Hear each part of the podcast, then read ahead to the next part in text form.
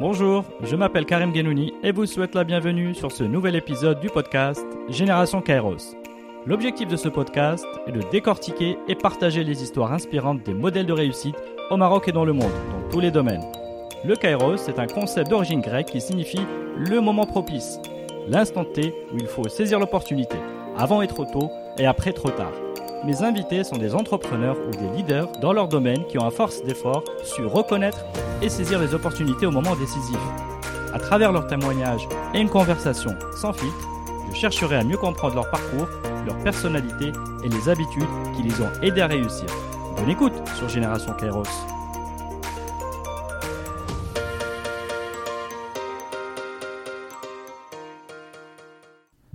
Bonjour à tous. Bonjour. Bonjour Nassar. Bonjour Karim. Donc euh, aujourd'hui, j'ai le grand plaisir d'être avec Nassar Benabdjlil. Nassar, merci beaucoup d'avoir accepté mon invitation. Merci à toi pour ce podcast. Donc euh, Nassar, tu dois faire partie des, des, personnalités les plus connues qui sont venues sur ce podcast. Donc je te remercie de ta confiance. Pour te présenter rapidement, s'il le fallait, tu es donc quelqu'un qui est habitué des exploits sportifs. Tu es le premier, tu es une, euh, presque une icône au Maroc, euh, le premier Marocain à avoir gravi l'Everest. Donc aventurier, conférencier, coach sportif et mental aujourd'hui, sur des, plusieurs thématiques, notamment celles liées à la performance, au leadership et au management d'équipe. Et puis, euh, au travers de ton histoire, c'est un jeune Marocain qui, après une carrière brillante euh, en banque d'affaires, a, eu un déclic. Ou bien alors tu nous expliqueras par quel processus tu es passé. Autour de la trentaine, je crois, pour trouver vraiment sa, mission réelle, euh, c'est celle d'avoir le maximum d'impact positif sur la société et euh, aider euh, tout un chacun à grimper le Everest. Quand je dis tout un, Dakar, euh, tout un chacun, c'est que tu es passé par les, Marocains et maintenant tu te, tu t'exposes en France et peut-être, Inch'Allah, un peu partout dans le monde.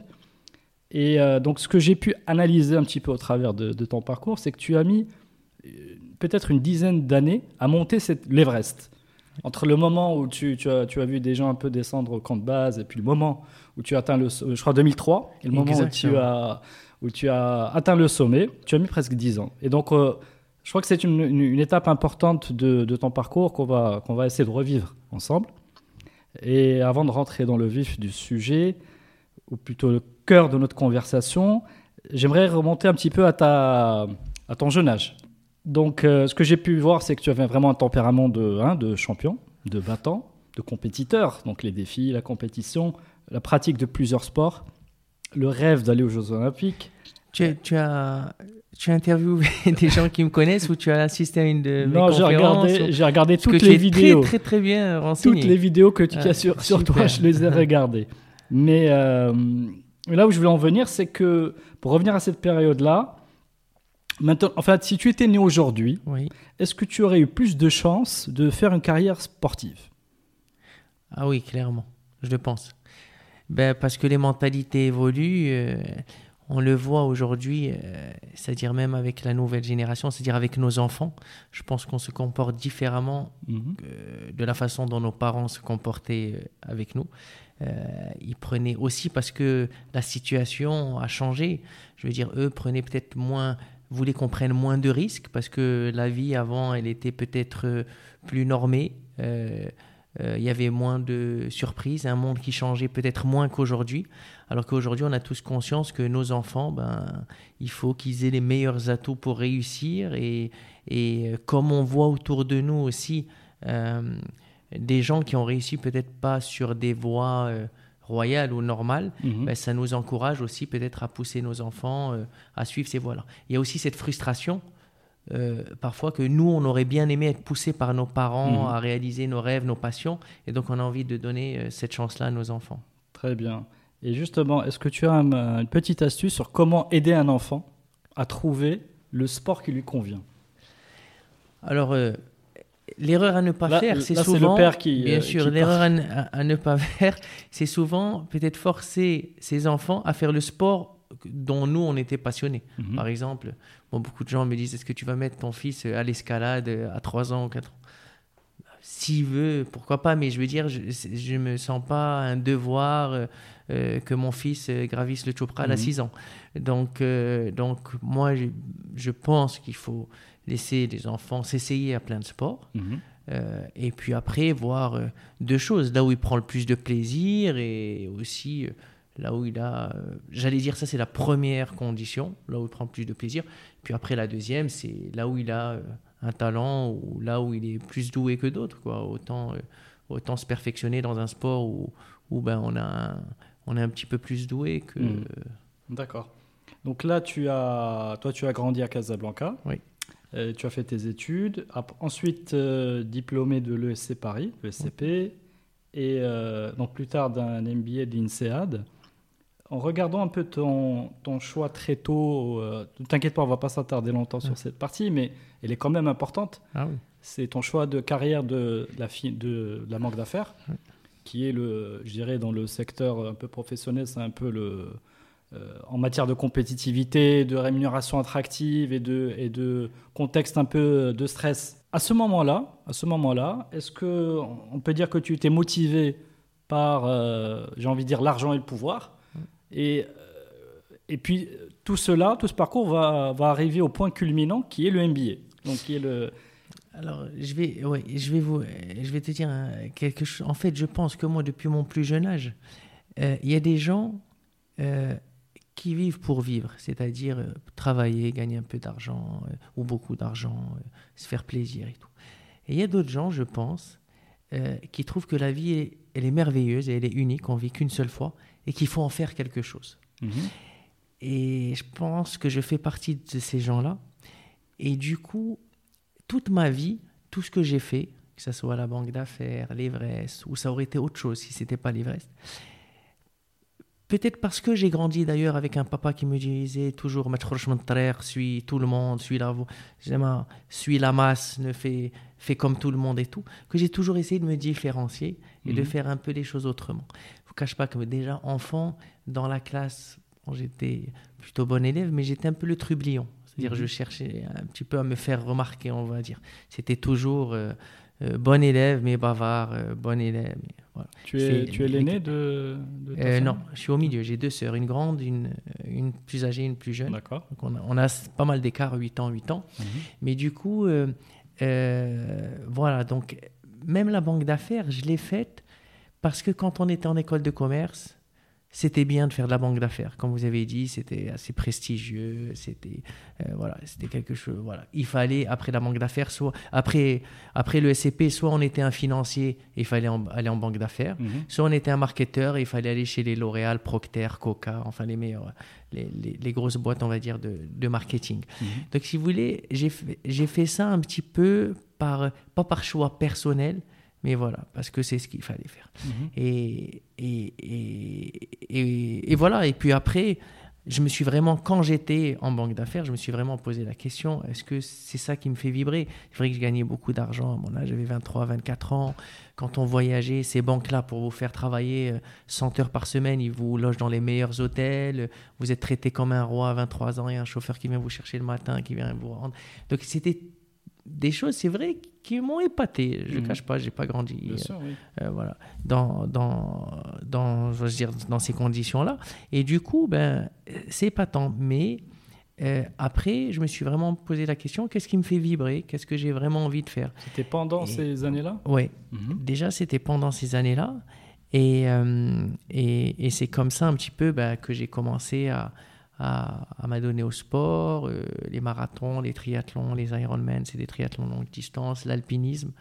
Mais je regrette pas du tout cette période-là de la banque d'affaires parce que tout à l'heure vous avez dit on va pas s'attarder sur ça, mais finalement aujourd'hui ce que je fais, mhm. si je le réussis, mm pour, pour l'instant, mhm. c'est grâce à ça.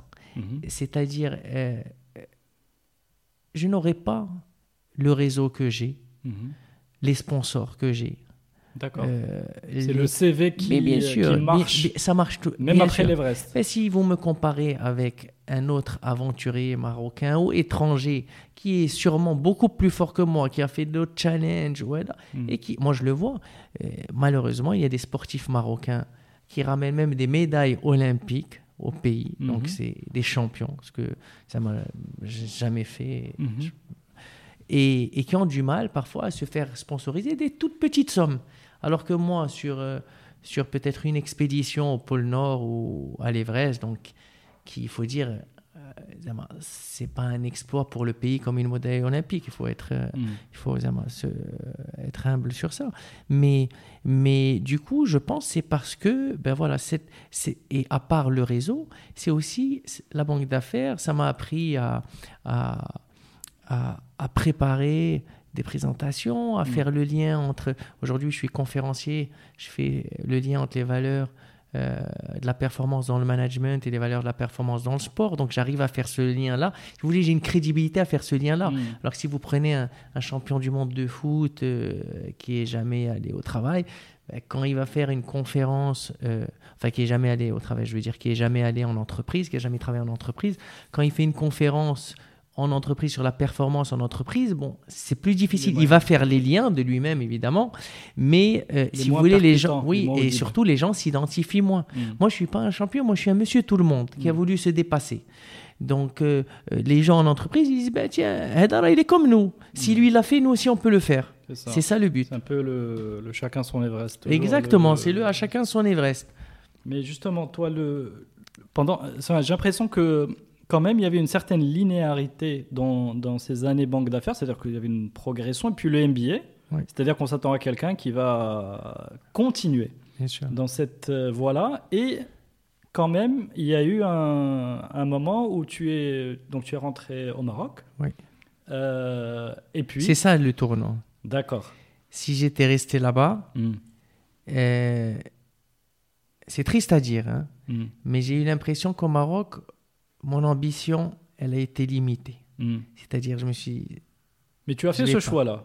J'ai Je fait ce choix-là de rentrer en au Maroc pour d'autres raisons, Mm, c'est ça. pour euh, la famille, pour euh, mes parents, euh, voilà, et pour aussi il a contribué aussi à Mm. mon pays parce que voilà, on a cette fierté euh, d'habiter d'abord dans son pays, de, de contribuer un petit peu au développement de son pays. Mais euh, rejoint, euh, j'avais rejoint un fonds d'investissement. euh, donc euh, géré voilà par euh, Siadil Doueri, donc euh, ancien ministre, euh, euh, euh, connu sur la Mhm. place, homme d'affaires. Euh, donc je, je pensais que j'allais m'éclater dans ça D'accord. et que euh, voilà que ça allait être aussi palpitant que ma vie en banque d'affaires euh, à l'étranger. Je suis rentré vraiment sur un coup de tête. hein. Je, je comptais pas rentrer. Euh, Tu te rappelles un peu comment Comment Oui, c'est arrivé un après-midi, on m'a dit, je rentrais, je suis rentré en vacances au Maroc. On m'a dit, euh, Monsieur Adil Doueri, il aimerait, bon, on avait des connaissances euh, communes, il voudrait te rencontrer. Je l'ai rencontré, on a passé un après-midi. Et euh, à la fin de l'après-midi, il m'a proposé un emploi. J'ai dit oui, alors qu'on n'avait même pas. J'ai dit oui sans connaître mon salaire. Mhm. Et je ne connaissais pas mon salaire jusqu'au jour, mon premier jour de, de boulot. Pour vous dire, Zema, c'était bon. Après, je connaissais un petit peu euh, le type de fonds d'investissement et je Mhm. savais que ça. Je connaissais des gens qui y travaillaient, donc euh, je pouvais un petit peu euh, deviner euh, Mhm. ce salaire-là. Mais juste pour vous dire que ça s'est fait sur un coup de tête. Et souvent. euh, dans ma vie, j'ai pris des décisions comme ça un peu sur un coup de tête, en faisant confiance à mon instinct. Mhm.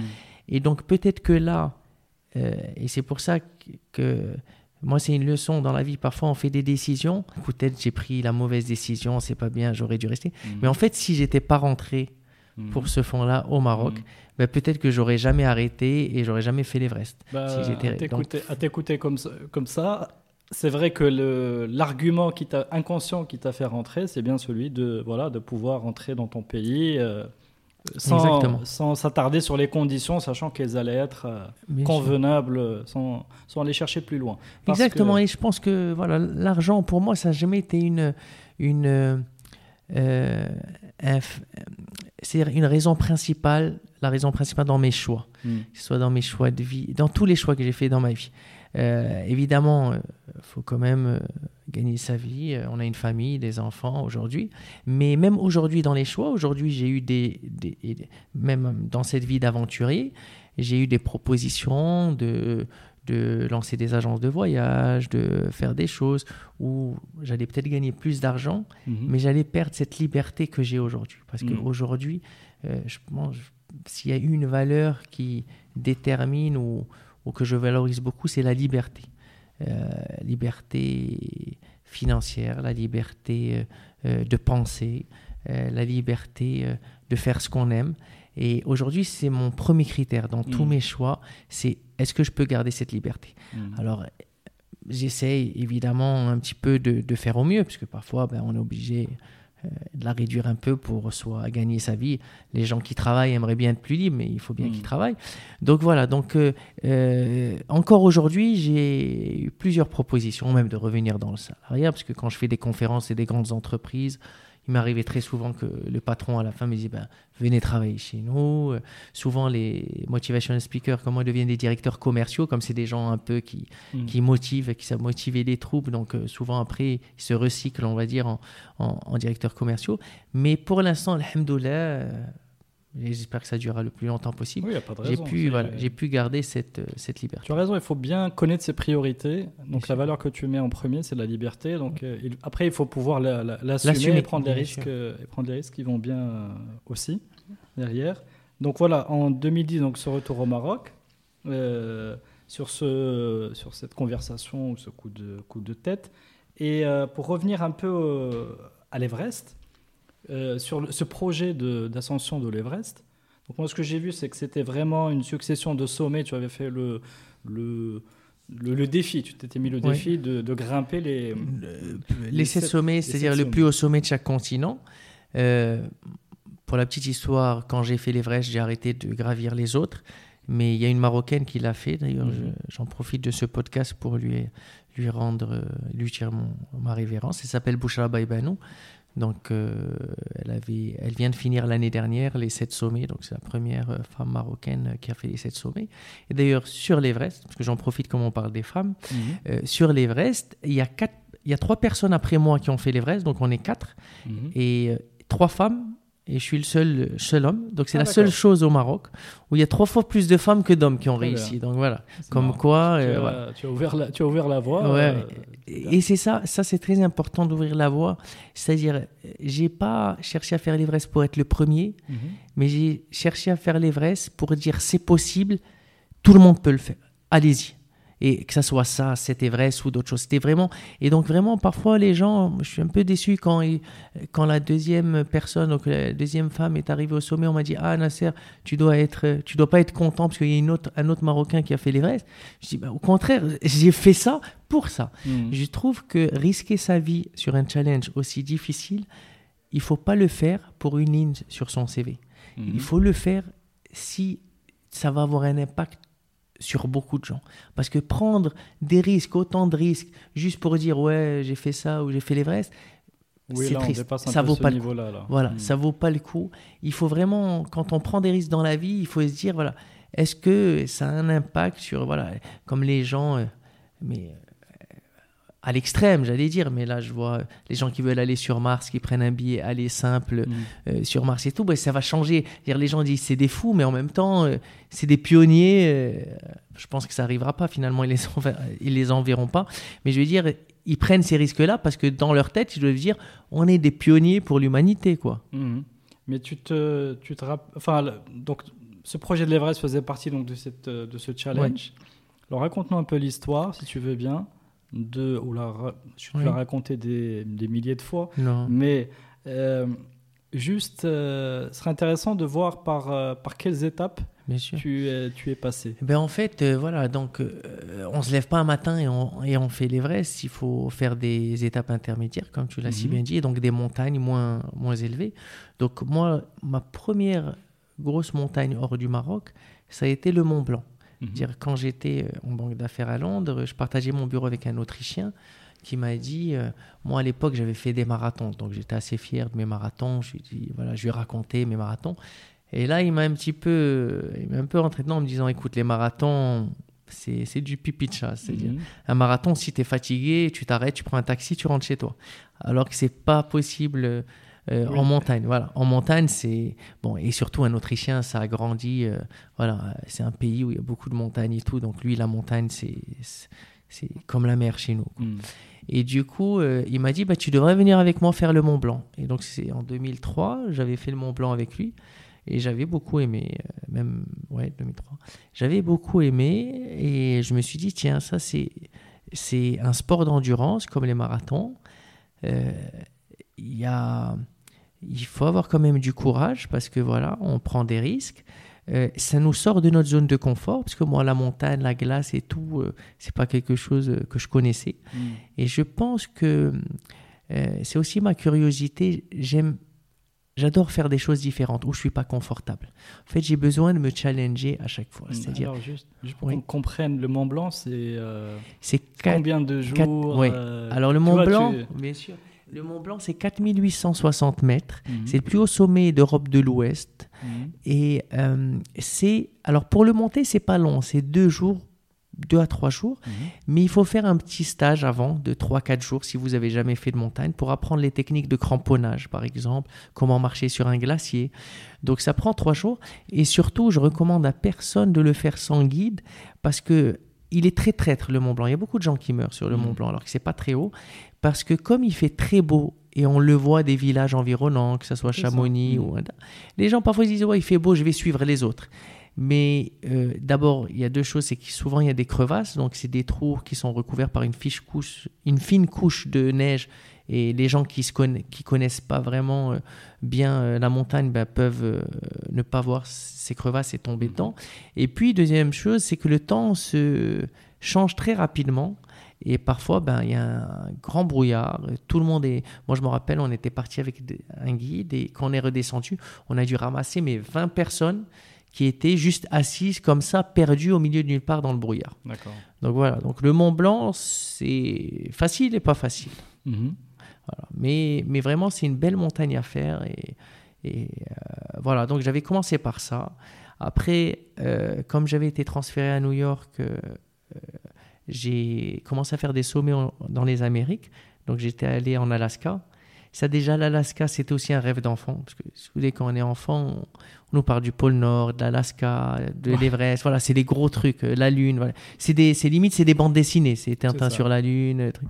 Donc euh, l'Alaska, déjà, pour moi, c'était un, un premier petit Everest, on va dire, parce que c'était quelque chose qui m'a toujours, je veux dire, Nasser en Alaska, il n'y a pas beaucoup. Quand on est au Maroc, c'est à l'autre bout du monde. Et, et petit garçon au Maroc, j'ai jamais pensé un jour que je mettrais les pieds en Qu'est-ce qui te Alaska. drivait réellement, euh, si tu permets, à, à- à ce moment-là? Parce que tu disais tu, tu aimes bien être dans l'inconfort. Oui. Euh, Qu'est-ce qui te drive quand tu dis ça? En fait, c'est faire des trucs de fou. C'est-à-dire, la vie est courte encore une fois. Et waouh, j'ai l'opportunité d'aller en Alaska, il faut y aller. C'est-à-dire vraiment, moi, si, je suis comme ça. même si tu prends cher. Ouais, c'est, il faut essayer. En fait, c'est pas grave. Au pire, ma, ma grande peur dans la vie, c'est d'avoir des regrets à la fin de ma vie. Mhm. C'est ça ma grande phobie. Peut-être qu'il faut se soigner pour ça, mais en tout cas, c'est ça. Et du coup, tout ce que je peux faire, j'ai envie de croquer la vie, mais à pleines dents, à, à faire plein de choses.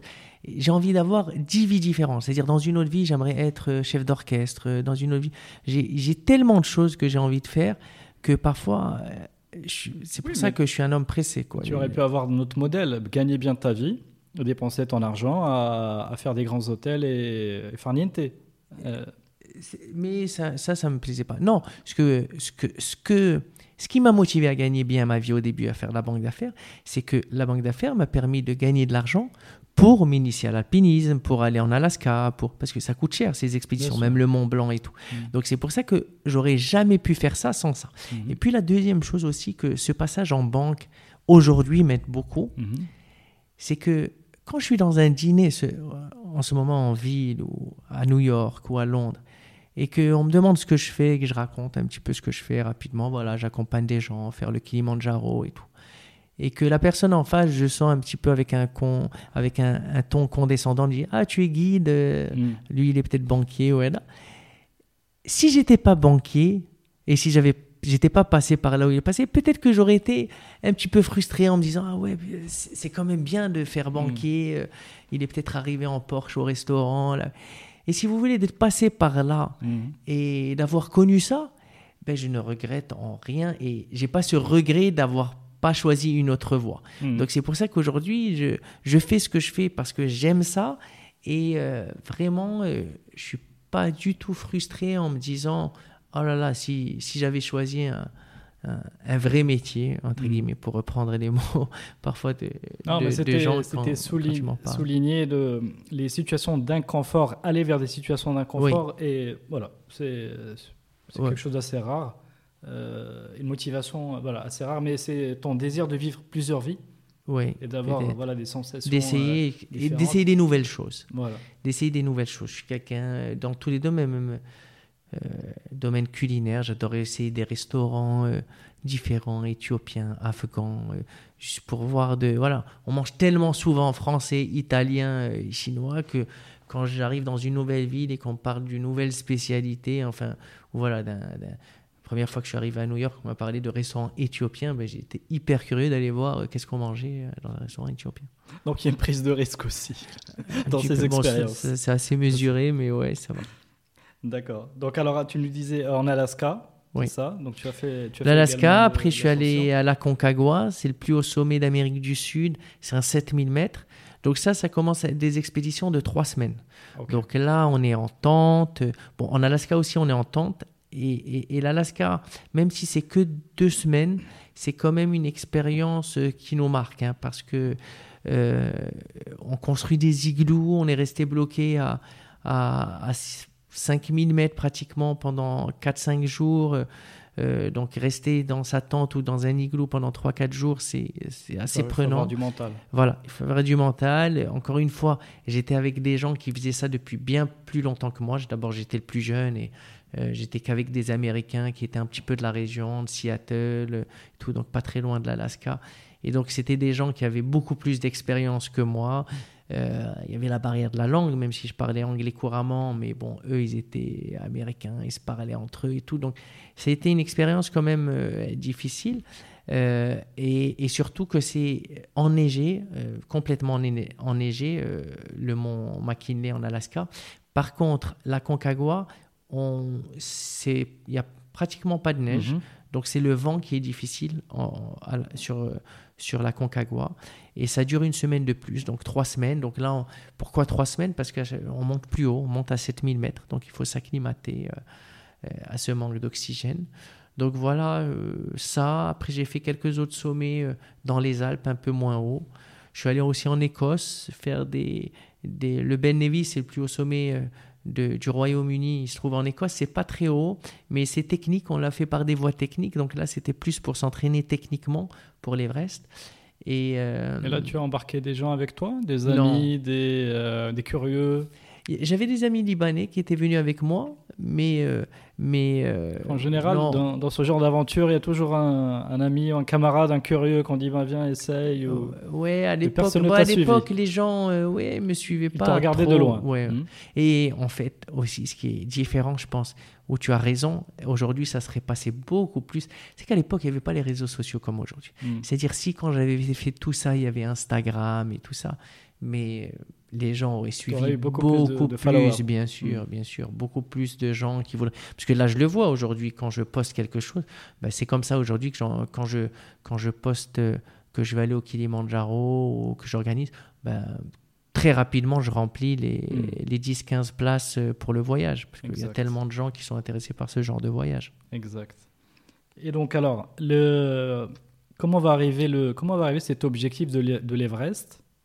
C'est-à-dire, euh, donc tu es au Maroc, on rappelle, hein, tu es, tu, Oui, tu es en rentré- 2012. Alors 2012, en fait, euh, je fais, je m'en rappelle, il y a deux événements. Le premier, c'est que je fais un marathon à Valence. Mhm. Et c'était la première fois que j'avais comme objectif de faire un marathon en moins de 3 heures. Donc moins de 3 heures, ça veut dire courir à peu près à 15 km heure pendant 3 heures sur un marathon.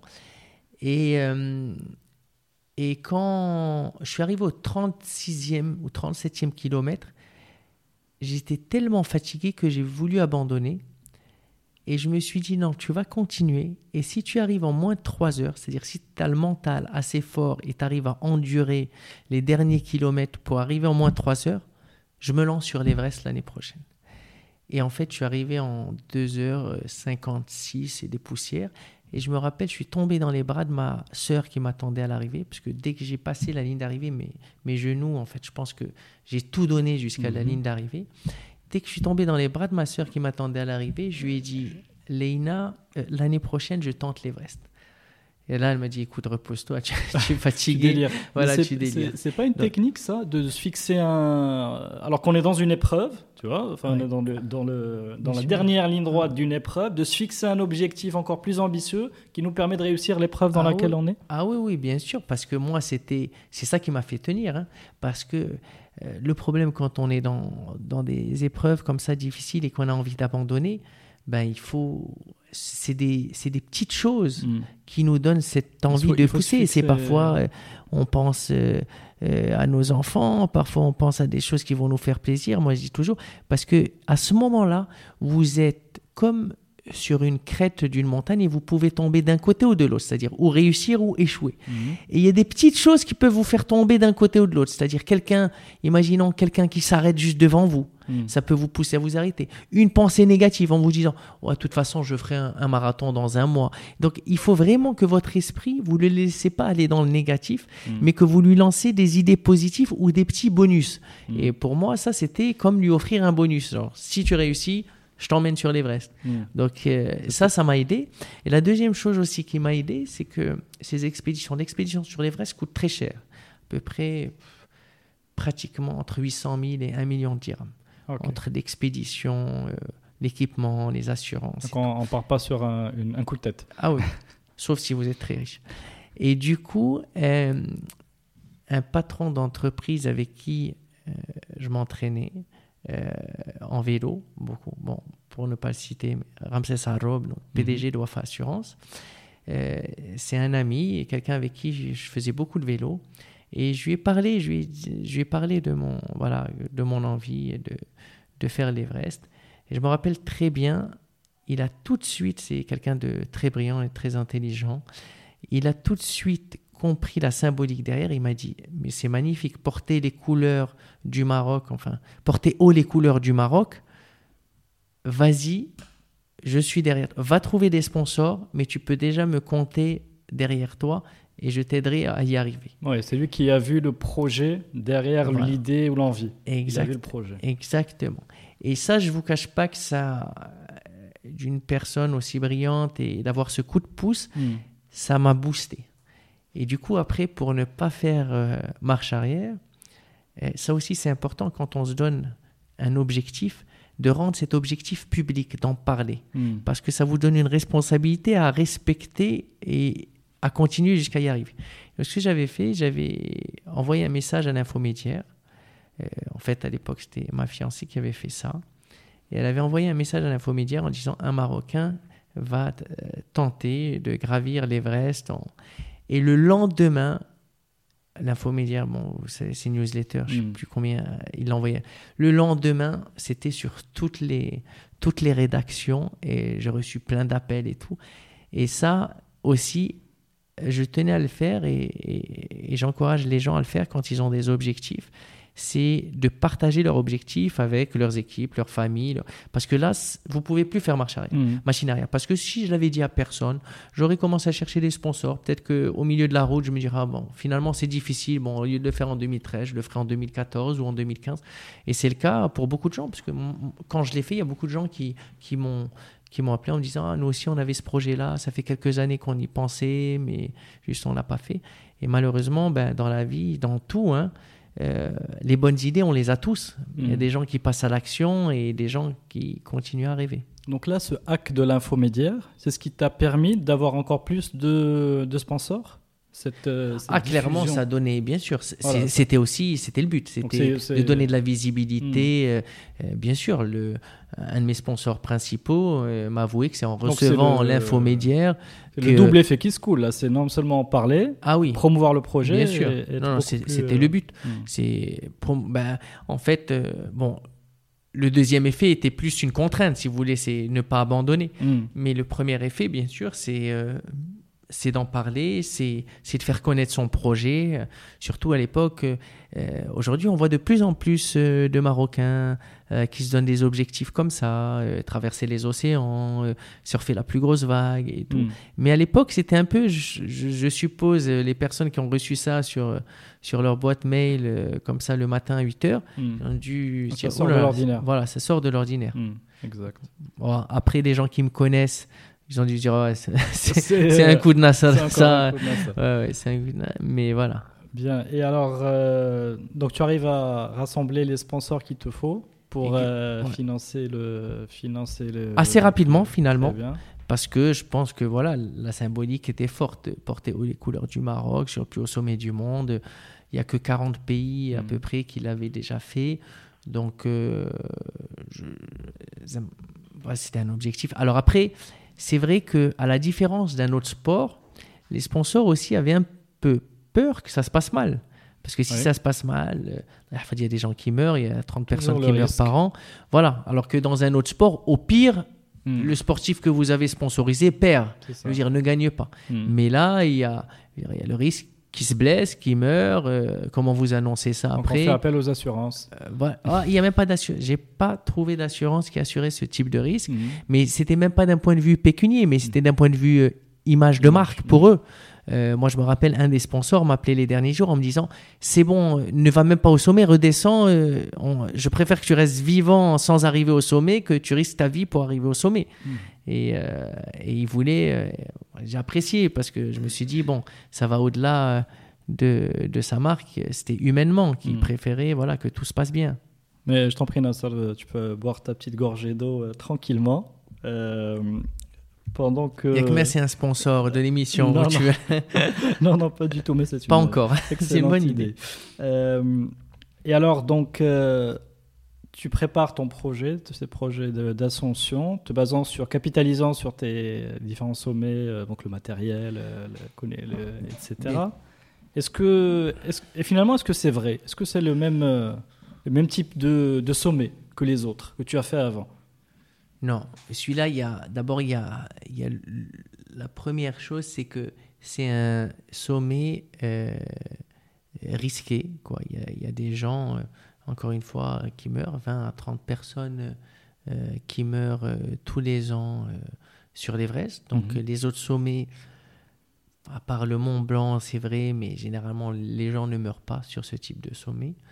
Et puis la deuxième chose, c'est que euh, euh, c'est quand même le plus haut sommet du monde. Il y a 50% de l'oxygène que vous respirez à 5000 mètres, 30% de l'oxygène qu'on respire ici à la surface de la mer au sommet.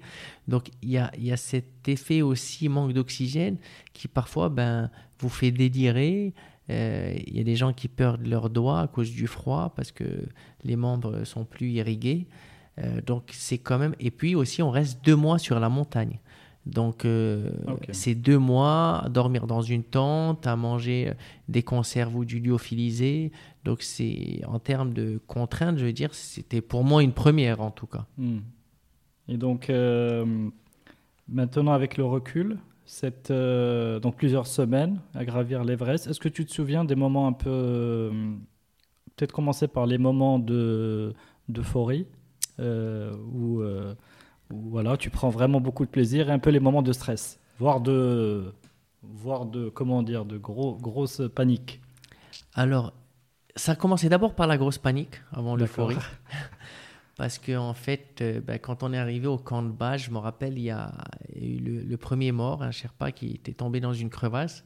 Et c'est vrai, quand on vous dit vous allez aller quelque part et tous les ans il y a des morts, bon, c'est vous lisez ça sur un papier, mais quand vous y allez et que vraiment vous dites quelqu'un qui est mort aujourd'hui, c'est un choc. Mhm. Et vous vous dites, voilà. Et, et surtout que, que parfois les gens meurent sans avoir fait une erreur. C'est-à-dire, ils sont dans leur tente et il y a une avalanche qui détruit le camp de Voilà, c'est un mauvais coup de bol. Et ça, le mauvais coup de bol, ça m'a hanté plusieurs nuits. C'est-à-dire, mhm. je me suis dit, Ouh là là, moi je, me, je pensais que si je faisais tout bien, si je suivais les consignes, il m'arriverait rien. Mais en fait, on peut tout faire bien et, quand, même perdre la et vie. quand même perdre la vie. Hmm. Donc ça, ça a été une grosse panique au début. Après, euh, j'ai appris à, enfin, j'ai assumé le fait d'être là et me disant, bah, si je suis là, c'est que j'ai décidé de, prendre ces risques-là. Tu avais un espèce de journal où tu pouvais écrire un peu tes pensées euh, pour un peu exprimer tout. Oui, j'ai, oui, pas mal écrit. Mhm. Sur chaque montagne, j'écris, mais en fait, j'ai toujours cette. Euh, la prochaine fois, j'emmènerai un dictaphone. C'est que au début, tu écris parce que euh, il fait encore bon, tu es en forme et tout. Et puis après, ça devient difficile d'écrire mhm. le soir. D'abord, juste tenir un stylo alors qu'il fait moins 20 degrés, il fait assez froid. Ouais. Euh, donc, euh, encore une fois, il n'y avait pas les réseaux sociaux et tout pour euh, vraiment mettre ça directement et, et garder une trace, on va dire, de. C'est dommage, mais c'est pas grave pour les C'était prochains. En 2013. 2013, Mhm. oui, exactement. C'était le début un petit peu d'Internet sur le camp de base. On avait du Wi-Fi un peu. Il y avait quelqu'un en fait dans l'équipe qui était sponsorisé par une boîte satellite et donc ça nous permettait d'avoir un peu de Wi-Fi par satellite. Donc on communiquait un peu, mais, mais voilà, ça serait pas du tout comme aujourd'hui. Mm. Et puis après, ben, le moment d'euphorie, personnellement, c'était euh, euh, ouais, avant, en arrivant au sommet. quoi. Mm. C'est ça le vrai moment d'euphorie. Les deux mois, c'est sympa, évidemment. Il y, a, il y a- il y a- il y a la nature, les montagnes qui sont magnifiques tout autour. Mais je veux dire, euh, l'objectif, euh, c'était vraiment d'arriver au sommet, de redescendre du sommet avec ses, Alors, quatre a- membres. Il y a la fameuse vidéo sur le sommet. Est-ce que tu peux juste nous, do- nous donner la voix off, c'est-à-dire c'était quelle heure Oui. Tu étais avec qui Et puis, euh, et puis c'est vrai, est-ce qu'il y a vraiment un coup de com à ce moment-là? Euh, Enfin, pas un coup de com, mais, mais c'est vrai qu'il y a. Moi, j'ai l'impression que ton histoire commence un peu l'histoire qui, euh, l'histoire entre guillemets co- contemporaine, nouvelle. Ta, nouvelle identité. Est-ce que c'est vrai à ce moment-là que ça se produit? Alors, alors c'est la meilleure décision que, que j'ai prise. Et cette histoire, tu as raison, tu as raison. C'est cette vidéo qui lance tout le reste. Mais à ce moment-là, je n'ai aucune idée que je vais quitter mon boulot, que je vais devenir conférencier, que Mm. je vais faire ça. C'était. Mais c'est pour ça que la vie, je vous dis, euh, c'est un tout. On prend des décisions. Il y a 99% des gens, quand ils arrivent sur le sommet, ils prennent une photo, ils descendent. Moi, je me suis dit, tiens, on n'est pas là souvent. Je vais en profiter. euh, je vais prendre une vidéo. Un Je vais la- remercier les gens qui m'ont qui m'ont qui m'ont soutenu euh, et tout ce que j'ai dit sur ces vidéos que vous pouvez voir sur YouTube, donc sur ma Mm. chaîne YouTube euh, Maroc Everest, il n'y a aucun aucune parole qui était préenregistrée, genre que, que j'avais déjà prévu. D'ailleurs, je dis parfois des choses, en fait, ça se mélange dans ma tête euh, et je dis des choses que j'ai entendues. euh, euh, je veux dire souvent dans ma vie, Mm. voilà, pour remercier les gens, j'utilise des mots peut-être parfois que j'aurais pas utilisés ailleurs, Mm. voilà. Mais euh, mais c'était vraiment un cri du cœur et j'étais heureux, j'étais Mm. euphorique. Là, c'est vraiment le cas de le dire à cause du manque d'oxygène, mais aussi à cause du bonheur d'être là. Mm. Et, et, et, et ça, c'était, je pense, une bonne idée de faire cette vidéo. Euh, je savais pas ce que j'allais en faire. Je, c'était vraiment une vidéo personnelle. J'ai appelé mes parents aussi sur, par téléphone satellite. Euh, D'ailleurs, ce que je regrette le plus, c'est que, c'est que ma sœur avait enregistré cet appel et on ne retrouve plus euh, du tout. En fait, elle a changé de téléphone et on retrouve plus. C'est dommage, mais j'aurais bien aimé avoir le, aussi l'appel téléphonique, le premier appel que Mm. j'avais fait à mes parents, parce qu'il y avait mes parents, mes soeurs, tout le monde était rassemblé chez moi à la maison. Il était minuit et demi au Maroc, enfin à peu près entre minuit, minuit et demi. Et c'était très émouvant. euh, Je peux vous dire, on a tous pleuré, je pense, au téléphone. Mais euh, encore une fois, cette vidéo, j'avais aucune idée parce que quand je suis rentré de l'Everest, c'est d'ailleurs encore une fois Ramsès Ajoub qui m'a dit il faudrait que euh, tu nous racontes ton histoire à nos collaborateurs. Mhm. Et il m'a guidissé, il m'a dit bon, si tu peux faire le lien avec euh, le travail un peu, ce serait sympa. Mm. Et c'est en faisant ça, en rentrant, que finalement euh, les gens ont apprécié et que d'autres entreprises, en ayant entendu parler de, de ma conférence pour les collaborateurs de Wafa Science, m'ont dit Ah, il faut absolument que tu viennes chez nous, nous raconter aussi ton histoire et la même chose, si tu pouvais lier ça. au- Mm. mais, et c'est de là qu'est née un petit peu euh, cette, occu- enfin, cette occupation aujourd'hui euh, qui prend pas mal de, de mon temps, qui est de faire des conférences, et comme tu l'as dit, pas qu'au Maroc, mais aussi à l'étranger. Très bien. Écoute, euh, bravo, même plusieurs années plus tard, c'est vraiment. Enfin, reviens un peu avec toi le, ce moment un peu émouvant et encore bravo hein, pour cette, euh, cet exploit euh, personnel également, parce que tu, c'est vraiment un dépassement de, de ta personne et un exemple à suivre. Et puis, donc après, tu enchaînes avec deux années plus tard avec le poids. Alors, est-ce que tu quittes À quel moment tu quittes À ce moment-là. Voilà. Donc ça, c'est vraiment le En signal du départ. Voilà. Quand j'ai Mm. fait, mais encore une fois, quand j'ai commencé à faire les conférences, tout le monde m'a dit bon, tu vas en faire 3-4 mois, après les gens vont, vont t'oublier. Et je me suis dit bon, c'est pas grave, c'était l'été, euh, je rechercherai un, boulot en septembre Mhm. ou quand ça s'arrêtera. Et puis là, ça fait 7 ans et pour l'instant, ça s'arrête pas, donc j'ai continué. Mais même quand je suis revenu de l'Everest, je pensais pas changer complètement de, de carrière. Je me suis dit, je vais prendre un peu de temps pour moi et, Mhm. et y réfléchir et voir. Est-ce que tu t'es pas dit, je vais gagner beaucoup moins, euh, je vais perdre en statut euh, Alors, Quelques alors hési- hésitations? Bien sûr. Alors, le perdre beaucoup moins, non. Parce qu'encore une fois, enfin, c'est pas non. C'est, c'était pas une question. Peut-être, mais ça me dérangeait pas. D'accord. Voilà. Parce que ça a jamais été encore une, euh, encore une fois la motivation première de tout ce que je fais. Mhm. Je me suis dit que si je le faisais bien, je gagnerais quand même bien ma vie. Et je pense que quand on aime ce qu'on fait, ben, on finit toujours par bien gagner sa vie. Euh, la deuxième chose, le statut, c'est ce que je disais tout à l'heure. Comme je l'ai eu, ce statut-là, Mhm. C'est bon. C'est bon, tu- Voilà, c'est pas, c'est check. Voilà, exactement. C'est check. J'avais, ça sera jamais une frustration. Mm. Je sais c'est quoi d'être banquier d'affaires. Je sais c'est quoi d'être directeur commercial. Je sais. Donc c'était pas quelque chose euh, qui Mm. m'a, qui, qui me, qui me faisait peur en Mm. tout cas. D'accord. Donc, euh, une fois que tu as vaincu un peu toutes ces réticences, donc tu te lances sur ce, euh, ce projet-là donc depuis 2013. Euh, tu passes par le deux, deux ans plus tard par le pôle Nord et un triathlon de la Marche Verte. Donc bon, toujours dans la dans des expéditions, euh, ma foi. euh, enfin, il y a l'expédition du pôle Nord qui est beaucoup plus dure où Ah tu où tu bon pour aller rapidement, tu tires. euh, un traîneau de pendant 225 km de plusieurs ki- kilos, donc avec toute la nourriture et le matériel. Et donc il y a le, le triathlon de la marche verte, donc qui est une performance en soi. Donc là, il y a une continuité dans, la, dans le, double, le rôle un petit peu double que tu, que tu prends. Donc la performance, les exploits un peu sportifs ou aventuriers. Et puis tu as également le, le, les conférences, c'est ça? Oui. C'est les deux activités majeures. c'est un peu- Exactement. un peu- Mais parce que un peu un nourrit l'autre, parce que de mes expériences euh, au pôle Nord, à la Marche Verte, alors là, pour l'année prochaine, je pense en faire aussi un. Un.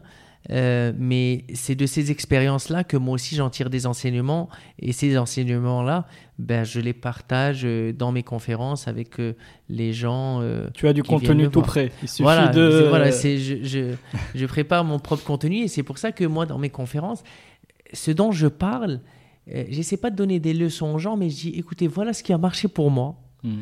Si ça a marché pour moi, ou voilà ce que j'ai appris dans telles conditions, euh, je le partage avec vous. Si vous, voilà, si vous identifiez un peu à, à- à une partie de mon histoire et tout, ben, je vous encourage évidemment à faire de même. Mais, euh, mais, mais c'est exactement ça. C'est pas des concepts dans mes conférences, c'est pas des concepts que j'ai que j'ai tirés d'un livre Mhm. ou, ou, ou des concepts, je veux dire, de coaching. C'est vraiment euh, du coaching par l'expérience. Voilà. Je dis voilà, moi j'ai fait ça. À un moment j'ai échoué. Voilà comment j'ai essayé de rebondir. Euh, voilà à quoi je pense pour rebondir. Voilà. C'est des choses comme ça. Et, et, et, et le but, c'est de c'est voilà, c'est de dire bah si ça a marché pour moi, euh, ça pourrait marcher pour vous. Voilà. Très bien. Tu as, tu as suivi une formation en coaching? Oui, j'ai suivi une formation en coaching d'un an. Et, euh, mais c'est pour ça, encore une fois, euh, c'était pour avoir des bases et pour Mhm. voir un peu ce que c'était. Mais je suis, je suis plus un, un- Je préfère apprendre par l'expérience. D'accord. Et voilà, par l'expérience, par le terrain. Hmm. Euh, vous savez, c'est euh, comme ce qu'on appelait à l'école les street smart ou school smart. Euh, finalement, je préfère être street smart, c'est-à-dire apprendre sur le terrain, apprendre. Ah, c'est plus que street smart, là, c'est mountain smart. Ouais, mountain enfin, smart. c'est performance exa- smart. Exactement, Très bien. Alors, cher Nassa, si tu veux bien, on va finir sur quelques questions bien sûr. euh, rapides. Euh, comment tu fais pour progresser? Je me c'est c'est ce que j'ai dit au début j'essaye de me challenger dans des con, dans sortir de ma zone de confort et me mettre à chaque fois des objectifs de plus en plus ambitieux mais aussi qui sortent de c'est-à-dire par exemple après l'Everest ben, c'est faire le pôle Nord quelque chose de complètement différent après euh, triathlon de la marche verte euh, retraverser donc c'est à chaque fois euh, essayer de de performer dans peut-être des domaines qui sont pas où, qui sont pas Donc, les vôtres des ou dans voilà des, des zones exactement Hmm. D'accord. Alors, est-ce que tu as un échec préféré? Parce que pour l'instant, on n'a parlé que de tes. Enfin, on a parlé des difficultés, on a parlé un petit peu des, des, des, des peurs et des angoisses. Est-ce que euh, tu as quelques échecs qui t'ont euh, marqué? Oui, j'en ai plein. Oh, j'en ai plein. Euh, quand j'étais jeune, le tennis, je voulais vraiment être champion de tennis. Mhm. Et je performais pas dans certains tournois. C'est trop tard qui aujourd'hui pour ce challenge? Ouais, là. il y avait un, même si il est jamais trop tard, mais bon, après. Euh, mais ouais, il y avait un tournoi Mhm. vraiment où je m'étais très très bien préparé. euh, un tournoi de la Banque Populaire, je me rappelle très bien. Et, et j'avais beaucoup misé sur ça en me disant euh, si, si, si je performe bien dans ce tournoi, vraiment, j'ai envie de, de prendre beaucoup plus de cours et vraiment, je vais m'adonner à fond au tennis. Mhm. Et, et j'avais gagné plusieurs. Enfin, j'avais déjà gagné la personne contre qui je jouais, mais j'ai perdu ce match-là après euh, au, au tie-break du dernier set et tout, vraiment bêtement, je vais dire. Et j'en avais pleuré toute la nuit, ça m'avait choqué. Et j'ai arrêté le tennis après ça. C'est-à-dire, j'ai arrêté. le- Je me suis dit, bon, je suis pas assez bon. Inconsolable. Ouais, Mm. je me suis dit, je suis pas assez bon dans ce sport-là. Je vais arrêter. Pourtant, c'est dommage, parce que c'est un échec, c'est resté une blessure. Mhm. Il y a eu celle-là, il y a eu euh, en prépa aussi. euh, J'aurais aimé, euh, je voulais rentrer à HEC. Bon, j'ai eu le, SC, euh, le SCP, donc quand même une, une bonne école. Oui. Mais voilà, je l'ai pris comme un échec personnel. Mhm. Et c'est pour ça aussi que j'ai postulé en banque d'affaires, parce qu'une fois rentré à l'ESCP, je me suis dit quel est le meilleur boulot qu'un mec d'HEC peut avoir à la sortie de l'école? Et c'était la banque d'affaires, et surtout une banque d'affaires américaine. Mhm. Et donc, si vous voulez, c'était un peu une revanche en Mhm. disant bon, j'ai fait le SCP, mais finalement, j'ai eu euh, ce que pourrait avoir quelqu'un d'HEC. Donc, euh, peut Donc voilà, je deux, mais j'en ai plein. Et, et, et je remercie. euh, Je remercie le bon Dieu pour tous ces échecs parce que c'est ça qui forge un caractère. C'est les échecs, c'est pas les, les victoires. Parce que quand, quand on a des échecs et qu'on arrive à rebondir après des échecs, eh ben, on a moins peur de l'échec et du coup on tente plus de choses dans sa vie. Parce que malheureusement, beaucoup de gens ne tentent pas des choses dans leur vie parce qu'ils ont peur d'échouer. Mhm. Et malheureusement, ben, euh, si vous voulez réussir, vous n'allez pas tout réussir. Il faut tenter beaucoup de choses. Il y a des choses vous allez réussir, d'autres choses vous allez échouer. Et c'est comme ça euh, qu'on finit par réussir un jour. Mhm. Alors, est-ce que tu as des petits conseils euh, au co- des, pour des routines au quotidien, pour justement garder la motivation, rester, C'est- euh, rester concentré sur ses objectifs C'est le matin, Mhm. écrire certains objectifs Mhm. et les faire. Malheureusement, euh, on se donne beaucoup trop d'objectifs dans la vie et finalement, on- enfin, dans une journée ou dans la vie, Mhm. et on les réalise pas tous. Et moi, je dis, il faut mieux choisir deux, trois objectifs, mais vraiment les faire. Moi, je suis quelqu'un vraiment qui a, quand, quand il a un objectif, ben, je vais m'y atteler, même si je ne réussis pas cette année, je vais réussir l'année prochaine, l'année prochaine, jusqu'à y arriver. C'est comme l'Everest, tu l'as dit au début, ça a mis 10 ans. J'aurais pu mettre 30 ans à faire l'Everest. Mhm. Mais j'aurais fini par le faire un jour, Inch'Allah. Et parce que, euh, voilà, c'est l'échec ne me fait pas baisser les bras. Euh, Donc, c'est détermination. euh, voilà, absolue. détermination à, à toujours euh, voilà, aller jusqu'au bout. D'accord, donc c'est euh, cette routine donc de, le matin de prendre le temps de visualiser ses objectifs Et de les- peut-être euh, euh, réduire le nombre d'objectifs Mhm. ou de tâches qu'on a dans une journée ou d'objectifs qu'on a pour les deux, trois ans à venir. Mhm. Mais se dire, au lieu d'en avoir cinq, j'en ai deux, mais je vais y arriver les deux. D'accord, pour rester, pour rester focus. Focus. Très bien. Est-ce qu'il y a des personnes que tu as rencontrées qui t'ont inspiré? Ah oui, il y en a plein. Tu as, tu as rencontré euh, Bon, il y en a déjà que, que tu as rencontré, euh, toi, dans tes précédents podcasts que je- j'encourage à, à- à écouter, comme. Adnan Adjioui, Oui. Simouhan Barrada, qui sont aussi euh, des amis. Euh, mais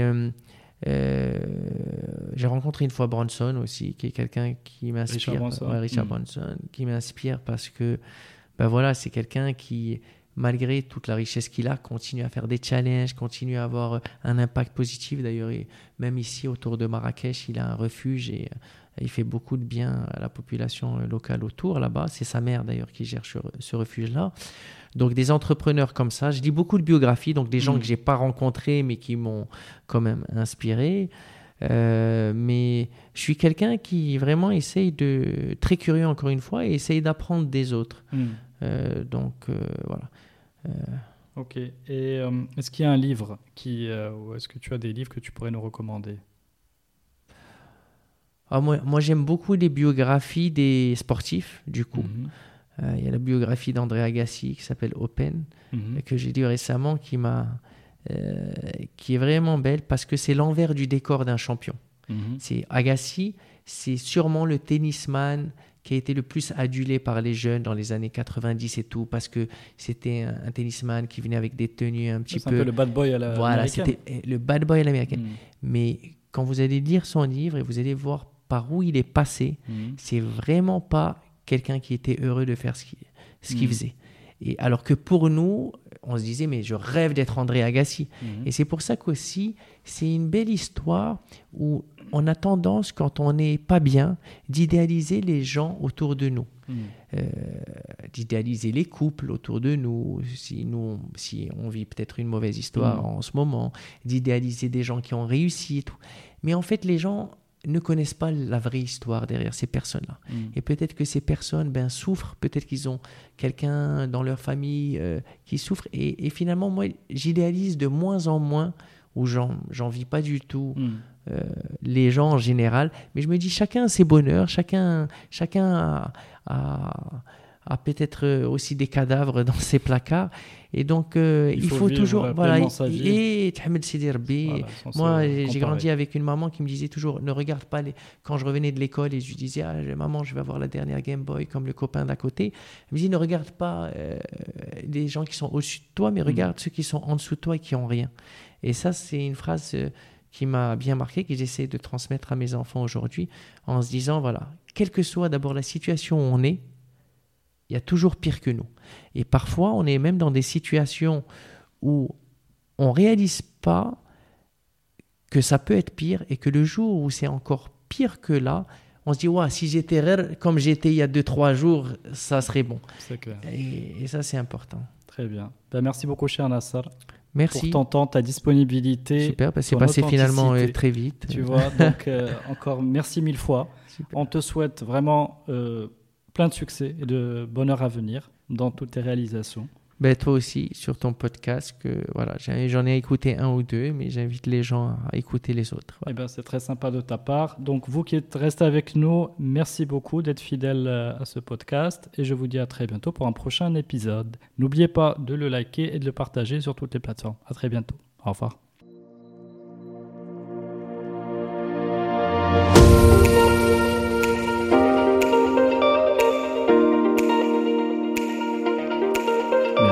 Suivi cet épisode de Génération Kairos.